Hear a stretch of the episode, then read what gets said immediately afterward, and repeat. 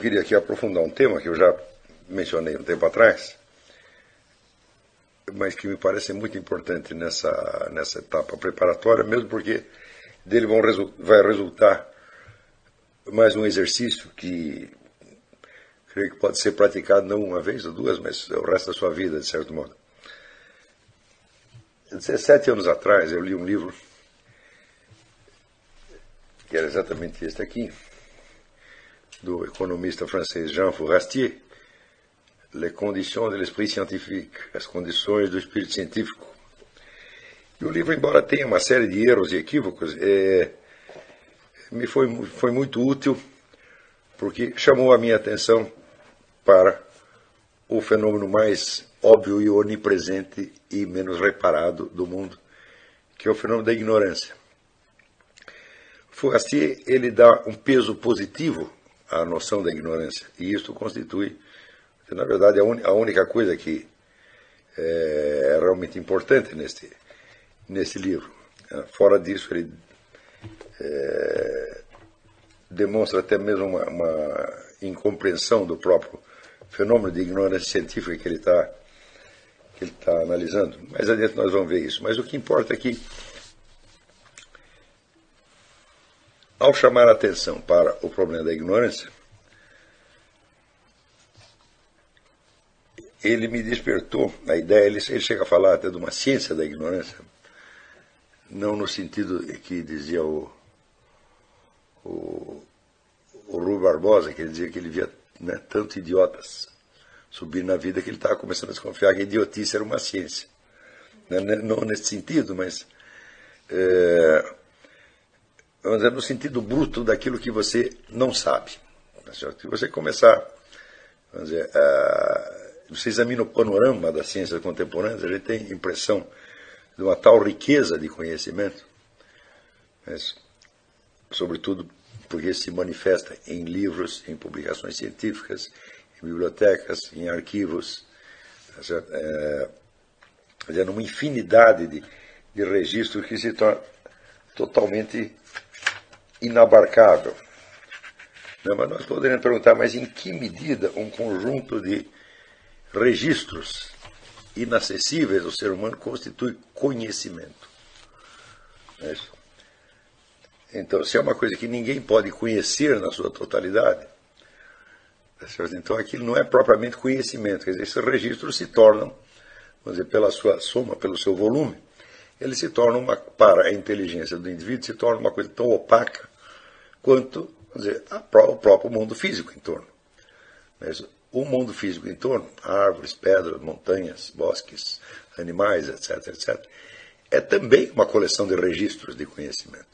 O que você, o que um cientista faz ao investigar qualquer desses objetos, não é nada mais do que decifrar esses registros que estão embutidos, por assim dizer, na própria coisa, como, digamos, a estrutura de um mineral está embutida no mineral como as regras da fisiologia de um animal estão embutidas no corpo do animal e assim por diante. Isso quer dizer, qualquer estudo da natureza não é senão uma decifração de registros, né?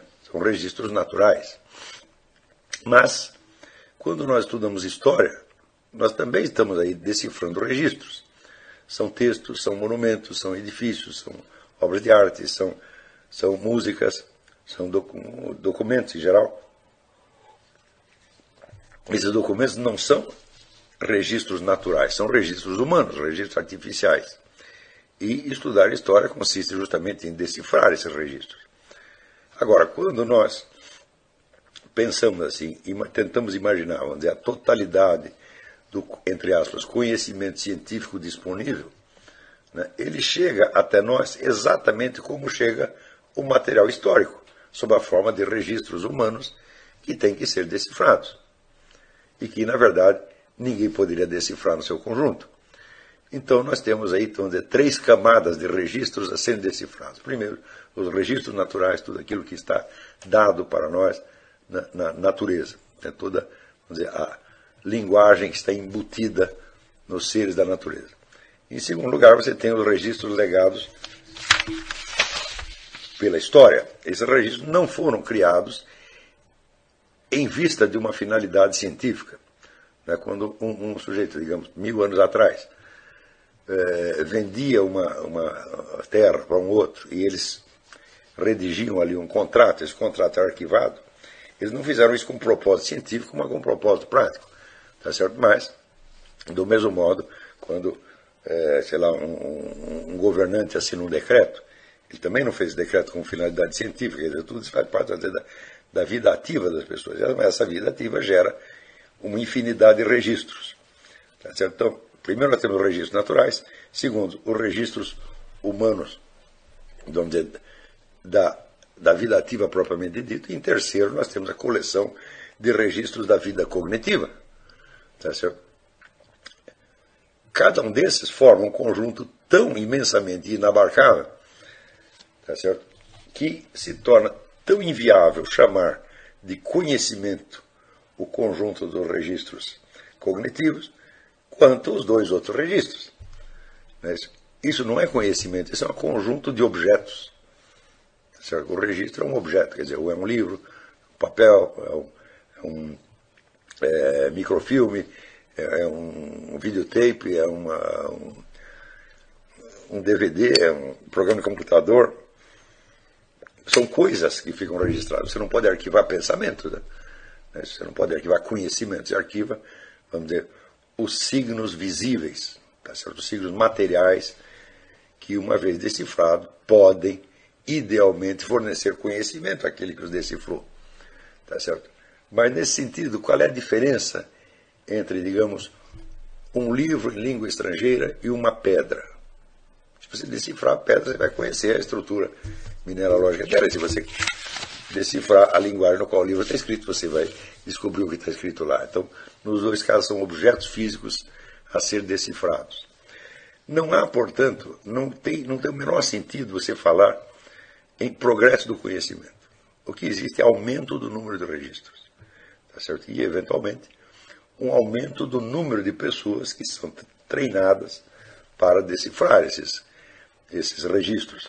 Sendo que não há uma possibilidade de progresso substantivo. Isso é, a capacidade de decifrar registros não pode ser transmitida nem geneticamente e nem culturalmente. Cada nova geração vai ter que aprender tudo de novo. Quer dizer, se havia, por exemplo, quando eu li dois livros que me impressionaram muito, um foi a biografia de Napoleão Bonaparte por Walter Scott e o outro foi o livro da, da Hippolyte Taine, As Origens da França Contemporânea. Foram livros escritos no século XIX, naquela época não tinha, uh, não tinha computador, não tinha sequer máquina de escrever. E os documentos eram levados, por exemplo, para Walter Scott. É, é, eram carroças e mais carroças, mais carroças carregadas de papel, que ele, como ele, o sujeito que tinha dinheiro, ele comprava os documentos, né? E o pessoal entregava, ali eram carregamentos imensos de, é, de papéis. E a biografia que ele fez de Napoleão acabou se transformando, vamos dizer, numa história inteira da Revolução Francesa. Quer dizer, ele, ele com muita modéstia, diz, olha, para contar a história de Napoleão, nós precisamos aqui dar uma ideia genérica do que foi a Revolução, e daí passa 200, 300 páginas contando a história da Revolução, antes de entrar na vida de Napoleão, provavelmente dita. Já o Hippolyte eu não sei como é, é, ele não adquiriu os documentos pessoalmente, ele ia em bibliotecas, mas o volume de coisa que esse homem leu para escrever esse livro é assim, eu consideraria inabarcável. Eu não conheço nenhum historiador hoje que consiga né, ler, decifrar e colocar em ordem né, uma montanha de documentos como a Hippolyte aquela com que Hippolyte lidou para é, escrever esse livro. Mais impressionante ainda foi o exemplo do historiador italiano Cesare Cantu, que decidiu, ele estava preso e decidiu na prisão escrever uma história universal de memória, não tinha documento nenhum e escreveu a História Universal em 30 volumes. Não interessa que tem erros, é claro que tem erros, tem um montão de erros, tá certo? Mas o sujeito se recordar, mesmo aproximadamente, de tudo que ele leu na vida e conseguiu botar uma, botar uma ordem cronológica e compor uma história universal, olha, que historiador hoje conseguiria fazer isso, tá certo? Então, a massa de dados com que as pessoas lidaram é tão complexa e indecifrável em si mesmo quanto uma árvore ou uma pedra. Talvez seja mais fácil, por exemplo, você descobrir, descrever a anatomia, a fisiologia de um animal, certo? do que você decifrar essa massa de documentos. Então, de certo modo, o registro escrito, e desse registro escrito, uma parte são registros de ordem não cognitiva, são registros de vida ativa, mas outros são livros de história, ou seja, registros de ordem propositadamente cognitiva. Não? O conjunto desses registros, mesmo considerada apenas vamos dizer, um horizonte específico do, determinado por um assunto limitado, mesmo aí, este conjunto de registros é tão opaco quanto qualquer objeto da natureza. É? Então, de cara, nós temos que entender que a ideia de progresso do conhecimento é uma concepção metafórica, uma figura de linguagem, e ela não corresponde a nada de real, nada que seja reconhecível. Tá certo? A capacidade, vamos dizer, que nós temos de lidar com um conjunto desses registros, ela é limitada. É isso? E se você diz, ah, mas tem a transmissão cultural, diz, mas como é que a transmissão cultural se opera? Através de novos registros. Tá certo? Então, em vez de a transmissão cultural facilitar o negócio para você, não, ela aumenta mais, coloca mais algumas camadas de registro em cima. Tá certo? É, o resultado é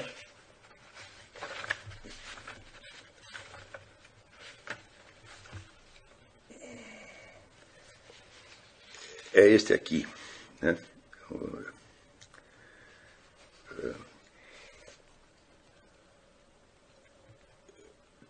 Tenho dificuldades inauditas e, digamos logo, no conjunto eu fracasso quando tento saber o que estão fazendo os matemáticos contemporâneos e por que estão fazendo. Aprendo com espanto, mas como um estranho e um amador, aonde chegaram os biólogos e os biofísicos. Quem escreveu isso foi Julius Robert Oppenheimer, o físico.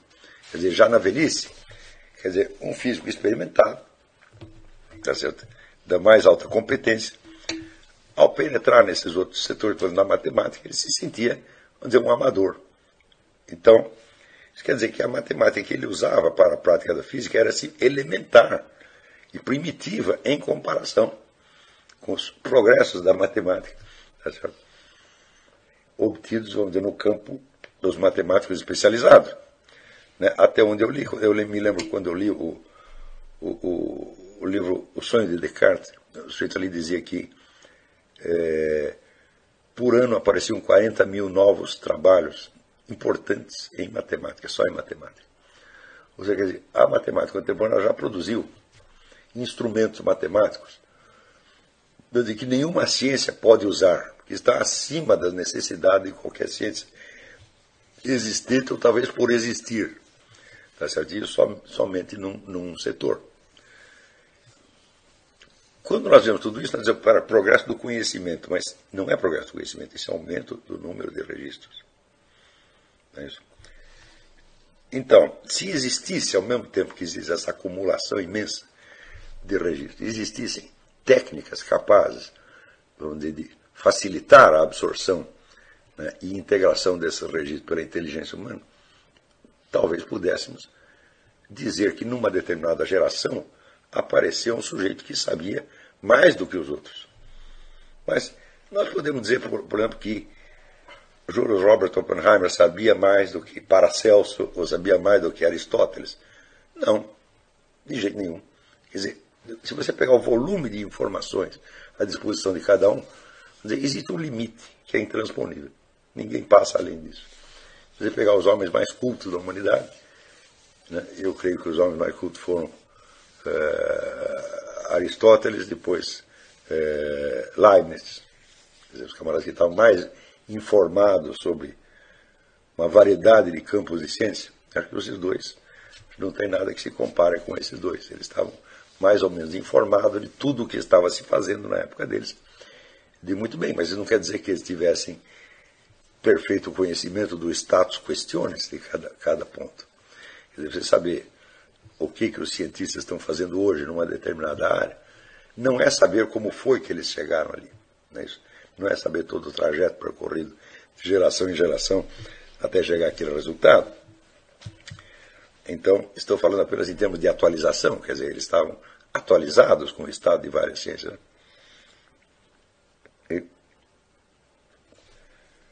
Então, já antes de ter lido o Fourastier, eu já me preocupava muito com isso.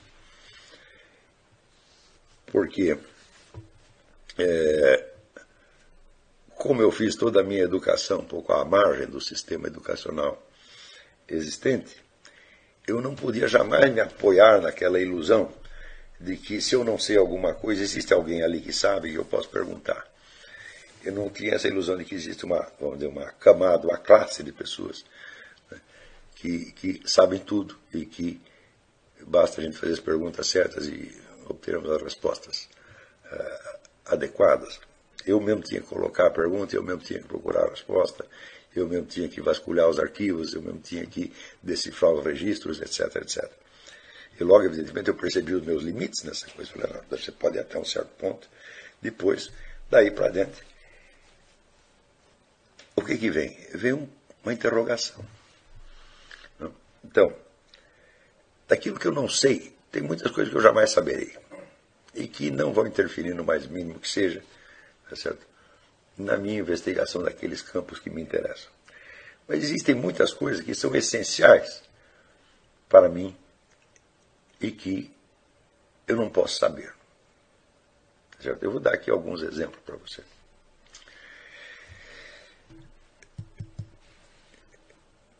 Por exemplo, a sua identidade pessoal, aquilo que você chama de eu. Né? Acho que não existe coisa mais importante para ninguém do que o seu próprio eu. Tá Por mais humilde que você seja, né? vamos que você seja um santo, os santos têm que confessar seus pecados. Tem, como é que você vai poder confessar seus pecados se você não recorda a sua vida? Não é? Mas até tem que conhecer com uma certa precisão elementos muito sutis, por exemplo, os pensamentos, as intenções que você teve, né? aqueles atos que você quase fez, mas não fez. Então tem, vamos dizer, atos e pensamentos, palavras e omissões. Então, até um santo tem que se preocupar com o seu eu. Tá certo? Então, não tenha dúvida que para cada pessoa a coisa mais importante que existe é o seu eu. Tá certo? Ora, você conhece a história desse eu?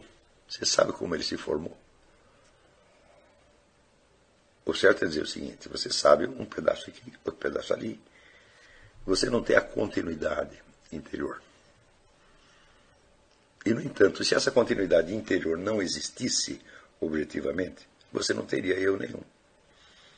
Quer dizer, se a sua história fosse suspensa durante três meses, digamos, hum, você não pode suspender a história, fazer que nada aconteça, tá certo? e que depois a sequência seja retomada adiante com perfeita continuidade em relação à parte que ficou para trás.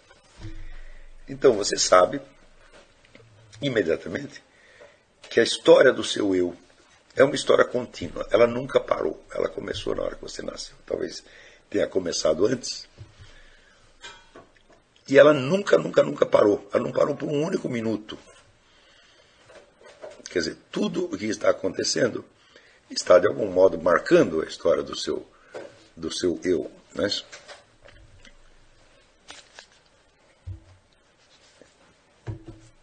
Coisas que aconteceram, sonhos que você teve, pensamentos que lhe ocorreram, coisas que lhe disseram, né? é, estados físicos que você atravessou ao longo da sua vida, tudo isto foi compondo ao longo dos tempos a história do seu eu. Tá certo? Essa história não foi suspensa, ela não foi cortada, ela não foi. Não teve descontinuidade um único momento. E atualmente você tem um resíduo final que você chama do seu eu presente e que você reconhece. Então você é obrigado a reconhecer. Eu não estou me falando, não estou falando do seu subconsciente, do seu inconsciente. Eu estou falando daquilo que é mais consciente, que é exatamente o que você chama de eu. Ora, não posso dizer que você não conhece esse eu, tanto você conhece, que você o reconhece. Não é isso? Por exemplo, quando o acusam de fazer uma coisa que foi um outro que fez, você sabe que não foi você. E ao contrário, quando você esconde algo que você fez e que os outros não sabem, você sabe que você fez. Então, essa capacidade de reconhecer mostra que você conhece. Tá certo? No entanto, é preciso ver que a continuidade e unidade desse eu permanece desconhecida para você. Você confia nelas, você sabe que elas existem, mas você não tem nenhum indício material de como possa ter sido essa continuidade. Você só tem fragmentos. Lembre-se que numa aula atrás, algumas aulas atrás, eu disse para você que todo e qualquer conhecimento que nós pudéssemos obter do mundo sensível é conhecimento fragmentário. Sempre, sempre, sempre. Não é isso? Então, por exemplo, a nossa percepção espacial é fragmentária. Nós não podemos ver o que está atrás de nós e o que está à frente ao mesmo tempo. Mas quando estamos olhando para frente, nós supomos que tem a parte de trás, acreditamos nela e nunca falhou. Se alguém aqui, quando você está olhando para frente, tem um mundo, você vira para trás tem nada. Se acontecer isso com vocês, me informe, porque isso é muito interessante. Mas que eu saiba, nunca aconteceu para ninguém. Então, essa confiança de que existe, existem coisas que você não está vendo, tá certo? porque estão atrás, jamais foi traída, jamais foi defraudada, tá certo? Mas que é impossível você ter a percepção da frente e de trás ao mesmo tempo, é claro, continua sendo impossível. Tá certo? É, também, vamos dizer, a nossa percepção de profundidade, por exemplo, você, você naturalmente, você, ou você está de pé, ou está sentado, ou está deitado, tá certo? Você está de pé, sentado ou deitado onde? Em cima do chão, evidentemente. E você confia nesse chão, mas você sabe o que, que tem embaixo. Hum? Você supõe, né? existe lá uma série de camadas geológicas tá, que vai formar uma, uma, um negócio mais ou menos esférico e que está boiando no espaço, que por sua vez não está assentado em chão nenhum. Não é uma coisa extraordinária, quer dizer, você está de pé, assentado no chão numa coisa embaixo do qual não tem chão nenhum. Não é isso? Se você tentar orientar o seu movimento com base no que você sabe dos movimentos da Terra, você vai cair. Então você começa, olha, imagine que eu estou andando para este lado, mas a Terra ao mesmo tempo está indo para aquele outro lado, porque ela está girando. Não, mas ela está girando, tem outro movimento de translação, está virando lá em torno do Sol. O Sol, por sua vez, está indo em direção à estrela Vega, e assim por diante. Tenta imaginar esse, esse movimento complexo. Eu digo, meu filho, você não anda um centímetro com base nisso. Ou seja, você consegue andar na base de ignorar né, as condições né, astronômicas, geológicas, geofísicas, etc., etc., que determinam a possibilidade do seu movimento. Veja a importância da ignorância. Se nós tivermos que levar tudo isso em conta, nós não conseguiríamos andar.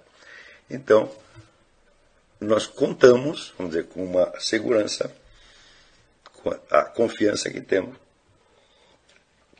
numa série de dados que não estão ao nosso alcance, mas cuja unidade, coerência e continuidade em nós confiamos. Não é assim? Veja agora o seguinte: Tente se lembrar do que você fez durante o dia de ontem. Hum? Você não consegue lembrar nem 5%. Por exemplo, lembre-se, vamos pegar uma coisa só. Os movimentos que você fez. Esqueça os pensamentos, as palavras, etc, etc. Recomponha seus movimentos. Você vai ver que é impossível. Hum?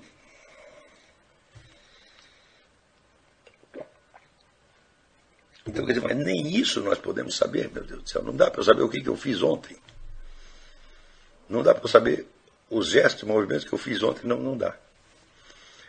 Isso você diz, bom, e os pensamentos que lhe ocorreram? Eles não pararam de ocorrer um único instante. Não é isto?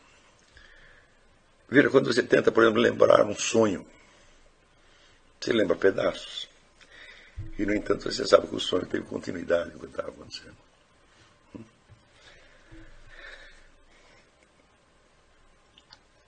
Note, estou me referindo, vamos dizer, não a conhecimentos genéricos que estão, vamos dizer, que estão fora da sua, da sua área de interesse pessoal, que são remotos, por exemplo, não estou falando da sua ignorância das ciências em geral, ou da história em geral, mas estou falando da sua ignorância de fatores que estão presentes na sua própria vida nesse momento e que você considera importantes.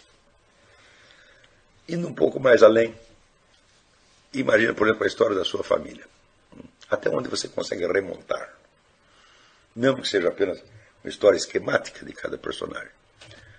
O sujeito nasceu em tal lugar, teve tal profissão, viveu tantos anos, casou com fulana, teve tantos filhos, papapá, mesmo que seja só isto. Hum? Até onde você consegue remontar na sua árvore genealógica? Hum? Avô? Bisavô? Eu, meus avós, bisavô já tem uma ideia vaga. Né? Tetravô já sumiu. Hum?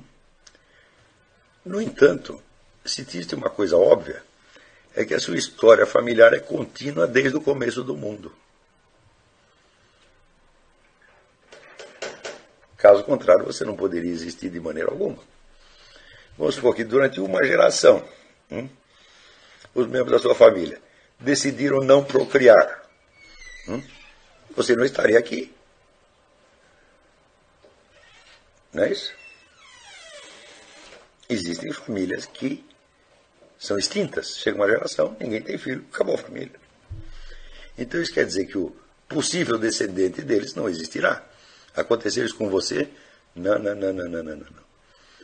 Desde a primeira geração humana, se é que existiu uma primeira, é? você remontando até a origem dos tempos, os seus antepassados jamais pararam de procriar, senão você não estaria aqui. Então isso quer dizer, a história da sua herança genética é contínua desde o começo do mundo. Hum? É possível que, vamos dizer, algum elemento da sua, dessa carga genética familiar esteja faltando em você? Não, não pode. Eles têm que estar todos lá.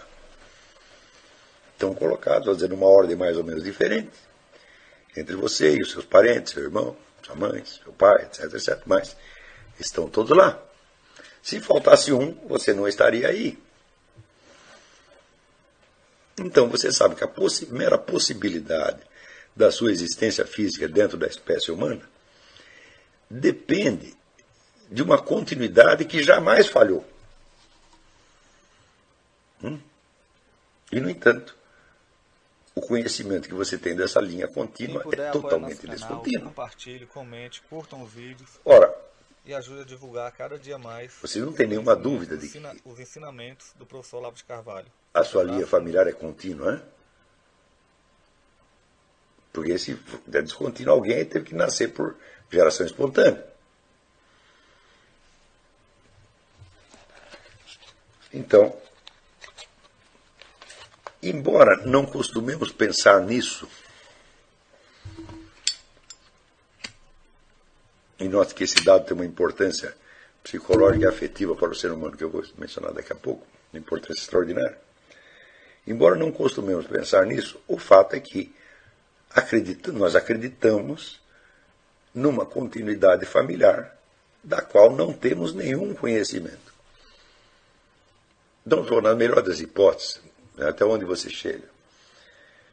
Eu tinha um amigo chamado Willy Wirtz, que era um, suíço, que ele tinha trabalhado na empresa de relógio Patek Philippe, uma coisa assim. Né? E era um homem que tinha mania de precisão. O divertimento dele era corrigir a enciclopédia britânica. Descobrir pequenos erros na enciclopédia britânica erros, por exemplo, de latitude e longitude de uma cidade, e ele escrevia para a enciclopédia britânica, está errado, Na edição seguinte eles corrigiram. Tá e, e ele tinha na casa dele uma árvore genealógica que remontava até mais ou menos 1200. Olha que coisa prodigiosa. Isso no Brasil é impossível. Na Suíça era possível. Daí eu perguntei, Vili, você é de família nobre? Ele falou, não. O que, que fazia seus, seus antepassados? Era uma família de ferreiros. Então, a linhagem de ferreiros. Então, mais ou menos ele sabia alguma coisa sobre seus antepassados até o ano de 1200, mas o que, que ele sabia? O nome, lugar, data de nascimento e fim de papo. Não é isso? Mais nada. E nem sequer ele sabia, como em qualquer família. Né? Jamais podemos ter a certeza de que a linha geracional é exatamente a que está no papel. Hum? Porque é aquela história do redneck, né? a menina se apaixonou pelo rapaz e daí eu queria casar, o pai dela falou, não dá para você casar com ele porque ele é seu irmão. Né?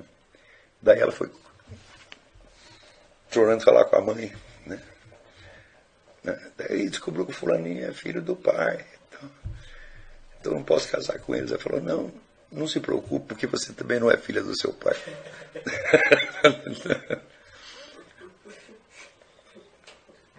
Isso pode acontecer nas melhores famílias, né? Jamais saberemos.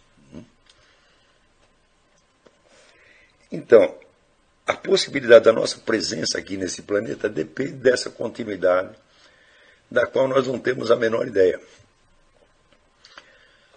Mas, preste atenção, no momento em que um homem ou uma mulher tem uma relação sexual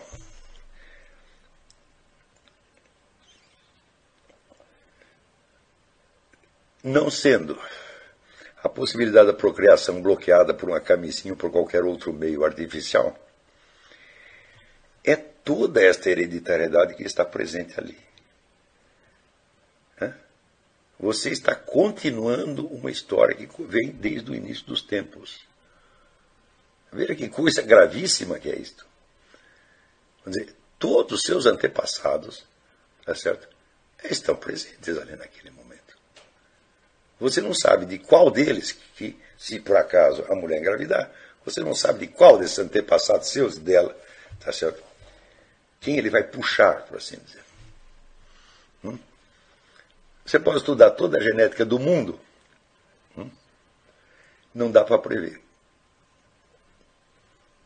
É Mas você sabe que alguma herança genética vai passar para ele. Né? Isso pode ser de um avô, de um tetravô, de um tataravô. Nada sabemos. Você não pode impedir que isso aconteça. Hum? Isso vai acontecer necessariamente. Tá certo? Mas numa época em que as pessoas usam camisinha e, e sexo virtual, né? então, vamos dizer, este arraigamento da vida sexual na história da humanidade inteira desapareceu. Porque, evidentemente, né, se o sujeito está fazendo sexo virtual, na verdade nada acontecerá. Acontecerá apenas na imaginação, tá certo? E na imaginação você pode imaginar que você é Adão no paraíso, que você é o primeiro, você não tem antepassados.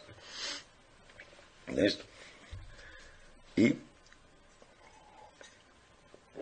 você vê aqui coisa também no contato sexual do homem e mulher, existe então uma transformação bioquímica e até alquímica muito profunda, hum? que não pode acontecer no sexo virtual, no sexo com camisinha ou na relação homossexual. Estas três são, então, não são relações sexuais. Não são relações sexuais por quê? Porque você não tem dizer, o cruzamento da herança genética de um com a herança genética do outro. Qual cruzamento acontece mesmo no caso da mulher não engravidar. É então não é uma relação sexual, é uma relação sexual hipotética. Né? Então, então, toda relação homossexual é virtual.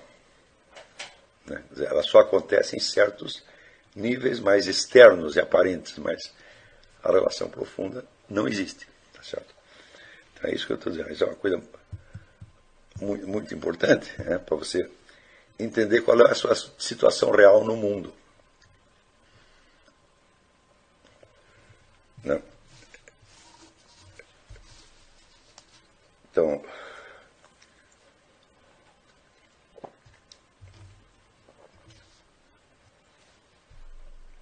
todos nós sabemos disso e nós levamos isso em conta, embora não com a frequência com que deveríamos fazer, né? Mas não, como nós sabemos isso? Hum? Qualquer pessoa a quem eu diga isso, por exemplo, a sua linha de herança genética contínua. Você imediatamente entende que eu tenho razão. Não houve saltos. Não é? É uma linha perfeitamente contínua, da qual eu consigo conceber, conhecer concretamente apenas uns pedacinhos, mas tenho certeza absoluta daquela continuidade. É assim como eu tenho certeza absoluta de que atrás de mim tem alguma coisa quando eu estou olhando para frente. E eu sei que eu jamais serei traído nessa expectativa. É isso. Agora, por exemplo, quando você acompanha, existe um gênero literário que é muito interessante, que são os seus romances de família, como por exemplo Buddenbrock, do, do, Thomas Mann, né? ou no Brasil O Tempo e o Vento, do Érico Veríssimo. Né? Igual, uh, também a, a Coroa de Areia, do José Montello, né? É, tem um outro romance do José Montello, eu esqueci o título, que é a história de uma família de escravos, desde, desde que chegou o primeiro no Brasil até o último, né, que já não era mais escravo, era um professor, já no século XX. Dizer, mas quantas gerações ele pegou? Quatro, cinco? O que, que é isso em face da história genética total? Nada. E, no entanto, nós lendo esse livro, nós temos uma uma impressão, vamos dizer, de um recuo histórico formidável. E nós percebemos que o conhecimento dessa história dos antepassados ilumina tanto a nossa vida. Né? Sobretudo quando você vê aquilo que dizia Zonde, que você está repetindo esquemas de vida que foram dos seus antepassados. Né? Ele diz que em cada alma humana Existe uma galeria imensa de personagens antigos, cada um deles exigindo voltar à vida através de você. Hum? Está lá seu bisavô, sua tataravó. Né? Estou dizendo, você vai ser eu. Você vai ver a minha vida. E não a sua. Então, isso está presente dentro de cada um de nós. Essa pressão dizer, da carga genética que nos impele a uma ou outra conduta e que, como bem mostrou Zondi, em cada indivíduo forma uma constelação dizer, de impulsos que são aqueles que vão acompanhá-lo durante toda a vida e que vão mostrar então o repertório de possibilidades que ele tem. Ele pode jogar com estes elementos, que são os que ele tem, ele não tem outros. Então,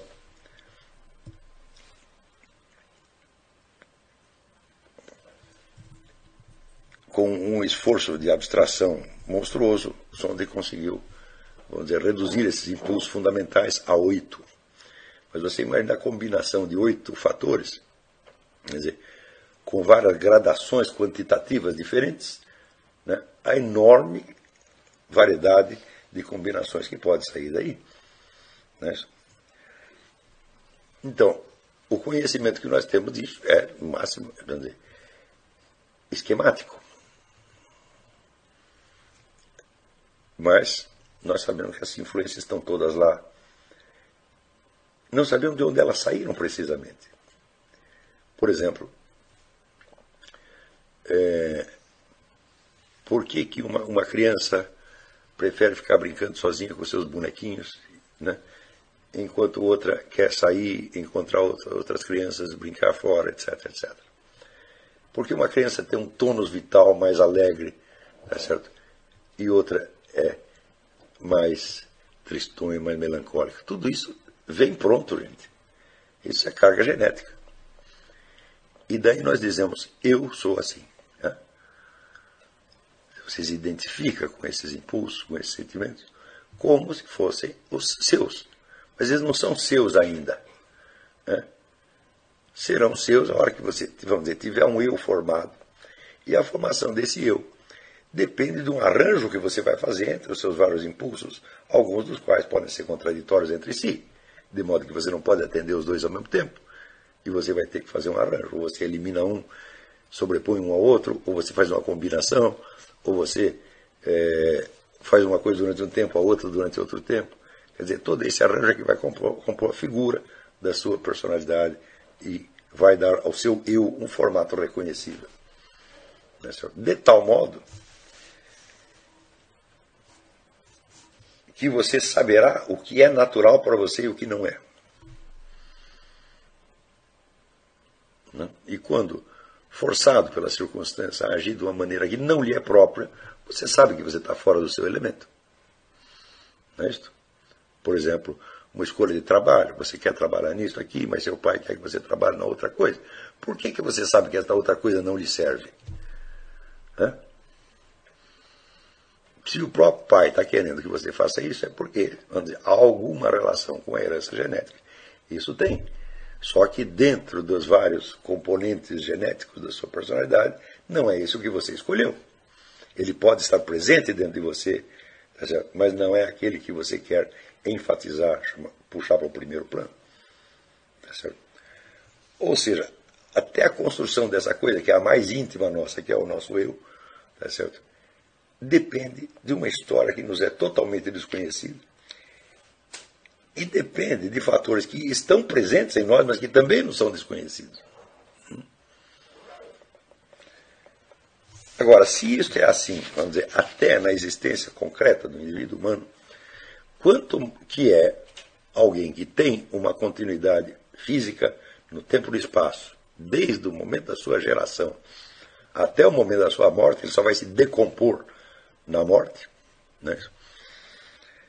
Quanto mais não o será num negócio chamado cultura ou ciência, que não tem existência orgânica, que não tem unidade orgânica, que é resultado de ações, escolhas e empreendimentos feitos por mil e um sujeitos separados ao longo do tempo. Hum? Se você falar, por exemplo, ah, vamos aqui estudar sei lá, a evolução literária do país. Né? É uma figura de linguagem. Né? Porque entre a obra de um escritor e a de outro escritor não há continuidade alguma. Mesmo que o segundo, o mais escritor mais recente, decida imitar o anterior, ele não pode imitar 100%. Né? E depois ele não vai imitar um só. Ele vai imitar outros que o primeiro dos imitados não conhecia. Hum? Por exemplo, no Brasil diz que existe uma, uma linhagem de escritores que começa com uh, o Manuel Antônio de Almeida, o autor da Memória do Sargento de Milícia, passa pelo, pelo é, Machado de Assis, depois vai para o Leão Barreto, tá certo? depois vai combinar no Marco Rebelo, que são os escritores do Rio de Janeiro, escritores da linhagem carioca unidos por, também por uma série de traços estilísticos comuns, tá certo? Porém, Machado de Assis aprendeu só com Manuel Antônio de Almeida, fala claro que não, ele leu milhares de livros. Né? Ele aprendeu com autores que Manuel Antônio de Almeida não conhecia. Do mesmo modo, quando veio né, uh, Barreto, Leão Barreto não leu só Machado de Assis, e não leu só os autores que Machado de Assis tinha lido, mas leu outros que Machado de Assis não conhecia e aprendeu com esses outros também. Então, você, a, o que se chama de continuidade ou evolução literária são apenas analogias entre fatores separados, fatores distintos, que aparecem num escritor, aparecem no outro. Há uma continuidade apenas analógica e muito parcial. É? O conjunto dos conhecimentos humanos é exatamente assim. Ele não tem uma unidade orgânica você pode discernir ali certas linhas de continuidade analógica, às vezes intencional, às vezes casual, tá certo? mas nunca uma continuidade total. Uma cultura definitivamente não é um organismo. Né? Oswald Spengler usou a imagem dizer, do, do organismo para descrever uma história de uma cultura que nasce, cresce, floresce, definha e morre. Né? Mas é uma imagem. A história da cultura só adquire esse perfil quando olhada a uma certa distância. Se olhar mais de perto, ela deixa de ter unidade. É isso? Mas de perto ou de longe, nós sabemos que a sua unidade é apenas analógica e parcial. É uma figura de linguagem. Tá certo? Do mesmo, a história de qualquer ciência também é assim.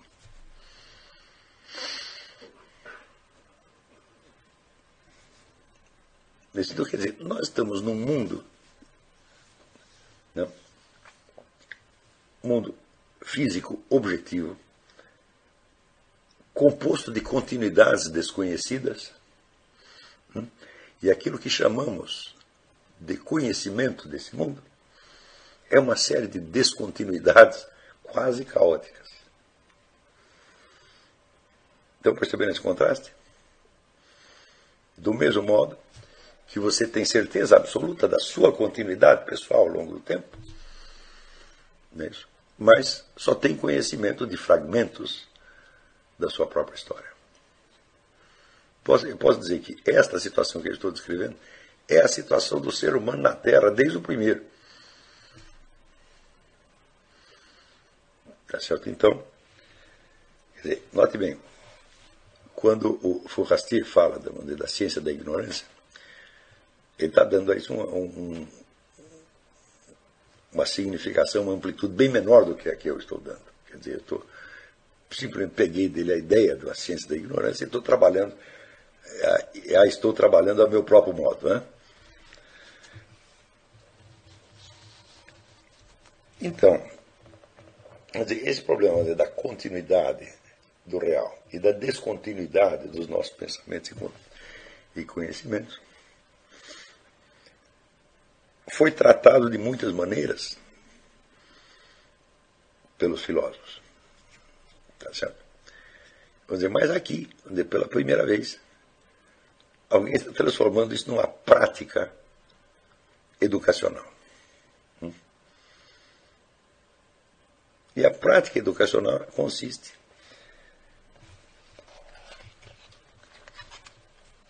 essa prática educacional consiste em qualquer que seja o assunto que você está estudando ou tentando entender, você tentar compor imaginariamente a estrutura dizer, dos lugares vazios que tem no seu conhecimento do assunto. Hum? Primeiro, aquilo que você jamais poderá saber, com o qual você vai ter que contar para poder entender aquilo que você está tentando entender. Né? E segundo, aquilo que você pode conhecer, mas que é muito difícil de conhecer. Hum?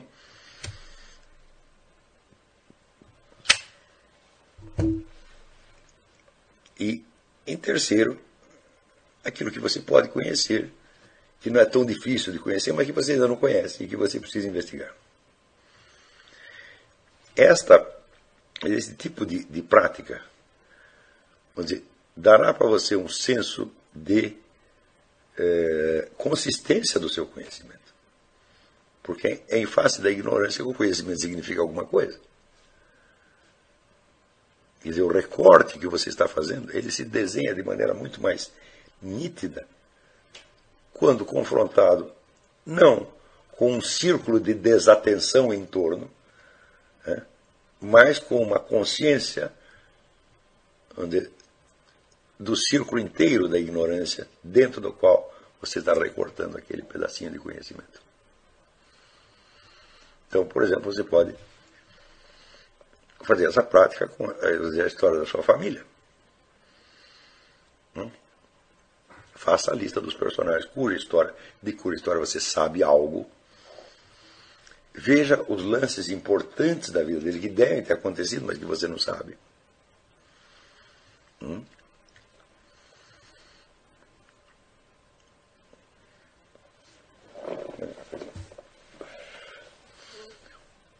Eu, por exemplo, eu tenho, tenho um parente remoto que morreu num acidente com arma de fogo. Até hoje ninguém sabe, isso faz várias gerações, até hoje ninguém sabe se foi um acidente ou se foi um suicídio. Não dá para saber. Quer dizer, aconteceu o acidente ou ele deixou que acontecesse. Hum? Veja que coisa importante na história familiar. Eu não conheço nenhum outro caso de suicídio na minha família, mas ter um. É importante saber se houve ou se não houve. Não dá para saber. Isso não faz tantas gerações assim, faz três ou quatro.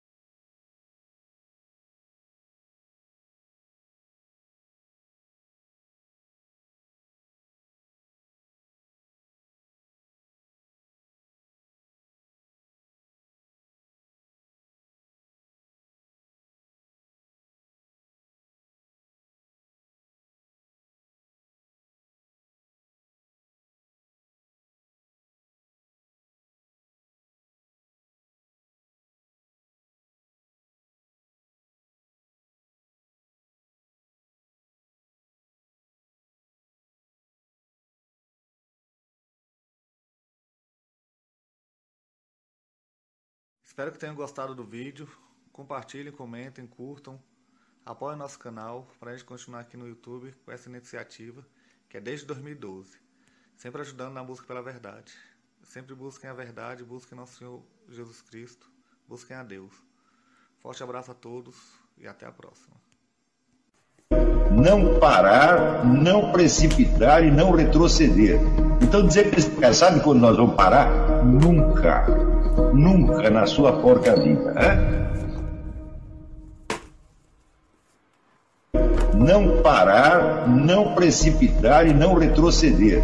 Então dizer que cara sabe quando nós vamos parar? Nunca. Nunca na sua porca vida. Né? não parar, não precipitar e não retroceder. Então dizer que cara sabe quando nós vamos parar? Nunca. Nunca na sua porca vida. Né?